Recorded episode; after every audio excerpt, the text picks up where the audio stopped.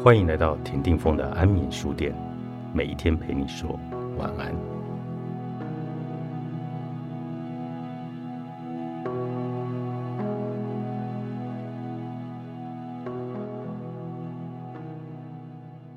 喜欢取悦他人的人，要越过最大的障碍，就是觉得自己需要替他人的反应负责。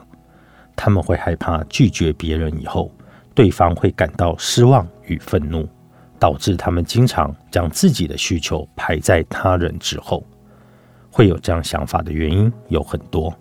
举例来说，他们可能会非常希望得到他人的喜欢，会想要寻求他人的认可，而最简单的方式就是答应需求。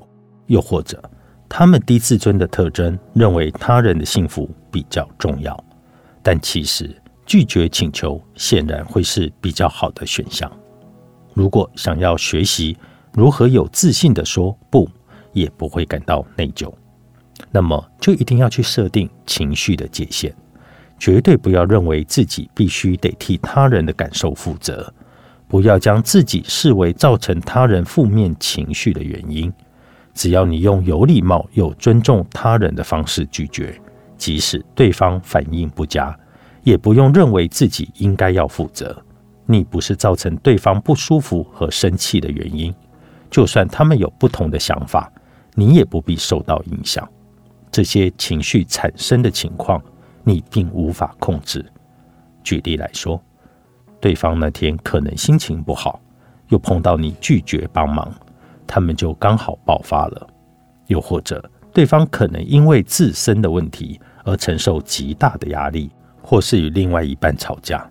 累积了情绪，刚好在这个时候爆炸，最终你还是无法掌控他人的情绪，因此他人的反应绝对不可以归咎于你。故意伤害别人，当然就是另外一回事了。如果你很没有礼貌，又不尊重他人，对方当然会有负面的情绪，甚至出现带有敌意的反应。种什么因，就会得什么果。但是。当你拒绝要求时，保持有礼貌、坦白、诚恳的态度。